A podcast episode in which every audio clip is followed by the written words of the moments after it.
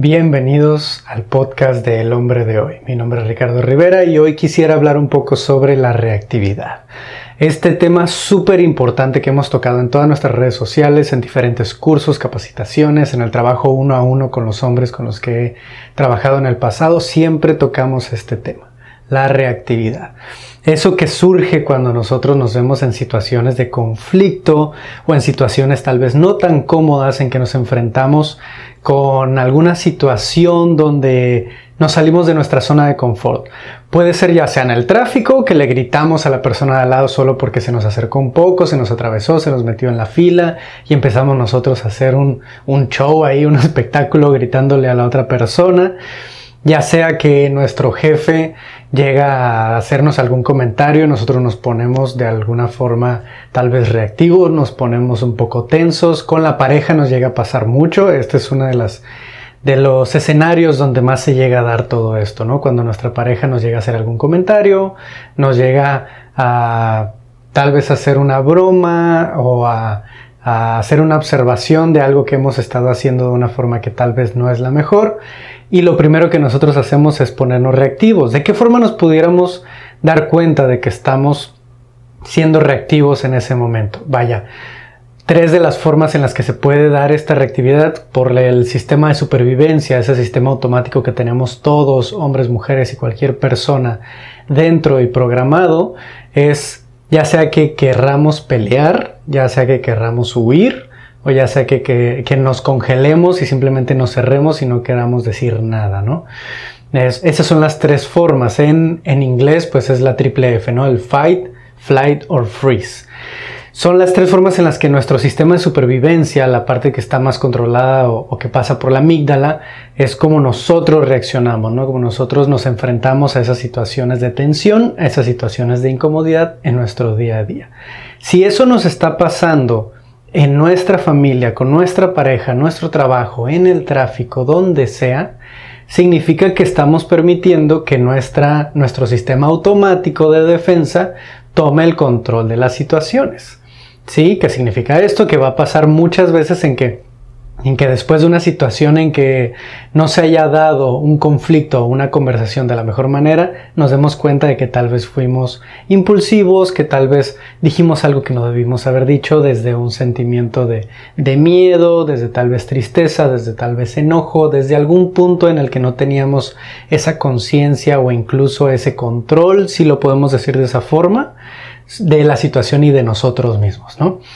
Así que es bien importante en este trabajo de autoconocimiento y de trabajo propio el poder trabajar en este aspecto, porque si permitimos que todo el tiempo, en todas nuestras situaciones, esté dominando esa reactividad, es lo mismo que estar dejando que nuestros impulsos, que nuestro sistema automático, nuestro piloto automático tome todas nuestras decisiones. Por eso es tan importante, porque tenemos que tener un poco más de, decisión, un poco más de conciencia, un poco más de control sobre a dónde queremos que las cosas vayan, sobre a dónde queremos que nuestras conversaciones, nuestras, nuestros conflictos vayan, qué resultados tengan. Esto no quiere decir que vamos a intentar controlarlo todo y que todo vamos a estarlo intentar que todo esté bajo nuestro control, que todo se dé justo como queremos, no. Pero claro que podemos, lo único que podemos controlar es lo que nosotros decidimos, lo que nosotros comunicamos, como nosotros reaccionamos ante las situaciones. Es por eso que hablamos aquí de control, ¿no? De poder tener un control propio hacia estas situaciones para que nuestra reactividad no sea la que entre, para que nuestro piloto automático no sea la que entre y domine nuestras acciones en estas situaciones. ¿no? Entonces, ¿de qué forma podemos empezar a trabajar en, poder tener un poco más de control en estas situaciones? Porque llega a pasarnos que hay un estímulo, le vamos a llamar de esta forma. Llega un estímulo, ya sea que se nos atraviesa un coche, ya sea que nuestra pareja nos dijo algo que no nos pareció o que tal vez hizo un gesto que estamos interpretando sin preguntar, que estamos suponiendo algo sin preguntar y ya estamos reaccionando, ¿no? Tenemos ese estímulo que puede ser cualquiera de estas situaciones, y luego tenemos una reacción, que es como nuestro cuerpo, como nuestro sistema nos dice que reaccionemos para protegernos o para sobrevivir. Aun si no es una situación de supervivencia, nuestro cerebro nos dice que tenemos que hacer algo inmediatamente, reactivamente, para sobrevivir. Es nuestro, nuestro cerebro de cavernícola, como le llaman algunos, ¿no? Algunos autores. Lo que podemos hacer aquí es intentar separar un poco esta, esta distancia entre el estímulo y la reactividad, ¿sí? entre, la, entre el estímulo y la reacción. ¿Cómo podemos hacer esto? Vaya, lo que tenemos que hacer es crear un espacio de preguntarnos qué es lo que está pasando, un espacio de conciencia sobre qué es lo que sucede adentro, qué es lo que estamos sintiendo, dónde lo estamos sintiendo en el cuerpo, qué emociones son las que están ahí y entonces poder entender cuál es la narrativa, las emociones que hay ahí y cómo podemos modificarlo a una narrativa que no se base en el miedo, que no se base en el enojo, que no se base en una forma reactiva de hacer las cosas, de tomar estas decisiones. Así que en estos primeros intentos lo que tenemos que hacer es, cuando hay un estímulo y sintamos esa necesidad de reaccionar, ese impulso dentro del cuerpo de reaccionar, de irnos a ese piloto automático y empezar a tomar decisiones reactivas, ahí hay que intentar detenernos, hacer una pausa y poder hacernos estas preguntas. ¿Qué está pasando? ¿Cuál es la situación? Esa es la primera. ¿Cuál es la situación? ¿Qué está pasando? La segunda es, qué es lo que estoy sintiendo y experimentando, en qué parte del cuerpo, qué emociones. Si esto es emocional y físico, qué estoy experimentando en mí. Esa es la segunda. La tercera, ¿cuál es la narrativa detrás de esas emociones? En la narrativa ahí es donde nosotros tenemos que irnos más a profundidad. ¿Viene de la situación que tenemos aquí enfrente o viene de una historia del pasado que nos ha creado este miedo a esta situación. Puede que en el pasado nuestro padre, nuestra madre invalidaba mucho lo que nosotros sentíamos y en este momento con nuestra pareja algo nos hizo suponer que nuestra pareja está invalidando lo que sentimos y ahora nos ponemos tensos y nos ponemos reactivos. Puede que la pareja ni siquiera estaba haciendo esto, pero al relacionar esa situación con una herida del pasado, estamos entrando en reactividad. Ahí es donde tenemos que preguntarnos cuál es la narrativa detrás es algo que viene del pasado, es algo que tengo cargando desde el pasado, o si es un límite que se cruzó en este momento. Esa pregunta es clave. ¿Cuál es la narrativa detrás? ¿Cuál es la historia que me estoy haciendo en esta situación? ¿Cuál es la suposición que estoy haciendo en esta situación?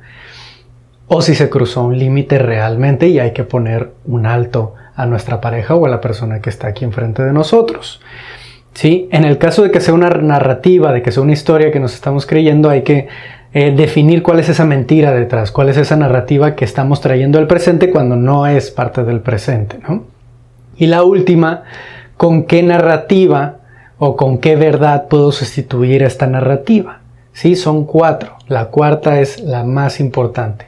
¿Con qué verdad puedo sustituir esta narrativa? Si nuestra narrativa es mi pareja no me está eh, validando mis emociones y eh, viene de una narrativa por mi pasado, por mis padres, por mis parejas anteriores, etc., lo puedo sustituir con un, en realidad no está pasando esto. Yo supuse por estas actitudes, yo supuse por esta situación que mi pareja me está invalidando, pero no hay ningún dato, no hay ningún hecho de que eso sea cierto. Lo que voy a hacer es comunicarme con mi pareja, preguntarle qué es lo que sucede, preguntar eh, y aclarar qué es lo que está pasando en la situación. ¿no? Sustituyo e, esa narrativa, esa mentira incluso con una verdad, con lo que puede comprobar que las cosas sean reales, que las cosas son lo que están pasando, ¿no? que no estamos creyendo una mentira.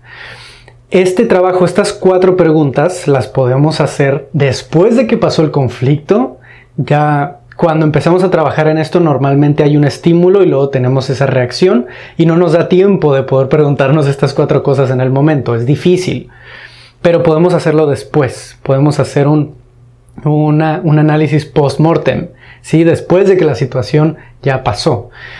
Nos hacemos estas preguntas y vamos a empezar a entender un poco más de cuáles son nuestros patrones en, esos, en esas situaciones de conflicto, en esas situaciones de reactividad.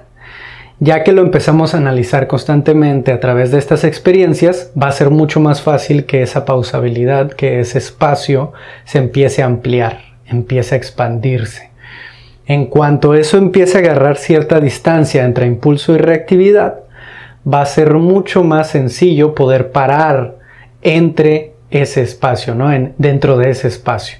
Llega un estímulo, algo nos está empezando a poner reactivos y en ese momento identifico y ya veo familiar esas sensaciones, esas emociones, esas sensaciones en el cuerpo que ya había escrito antes, que ya había nombrado antes y ya puedo decir pausa. No es verdad esto que, que está pasando o puede que esta narrativa no sea cierta. Me detengo antes de entrar en esa reacción y empiezo a analizar qué es lo que está pasando, con qué lo puedo sustituir.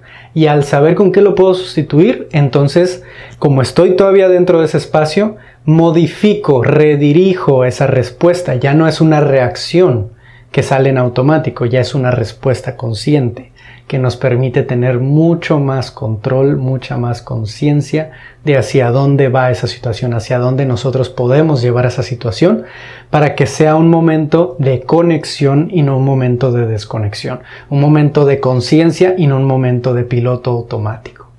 Esos son los cuatro puntos que les quería pasar, esos cuatro pasos que les quería compartir para que ustedes puedan trabajarlo en estos momentos, puedan mejorar en, esa, en ese tema de la reactividad y entonces puedan tener un mayor espacio, una, una mayor capacidad, una mayor habilidad para poder trabajar en estos momentos, para poder ser mucho más dirigidos y conscientes en estos momentos. Muchas gracias por haber escuchado este capítulo, este espacio. Voy a empezar a hacer un poco más de estos episodios, estos capítulos donde pueda dar herramientas más específicas, más prácticas y cortas y me gustaría que ustedes puedan compartir este capítulo con las personas que lo puedan necesitar en sus redes, en Instagram, en Facebook, en donde gusten, para que más personas puedan conocer de este podcast, de este proyecto y de estas herramientas que vamos a estar compartiendo. Les mando un abrazo muy grande, les mando un gran saludo, que estén todos muy bien y nos vemos muy pronto. Adiós.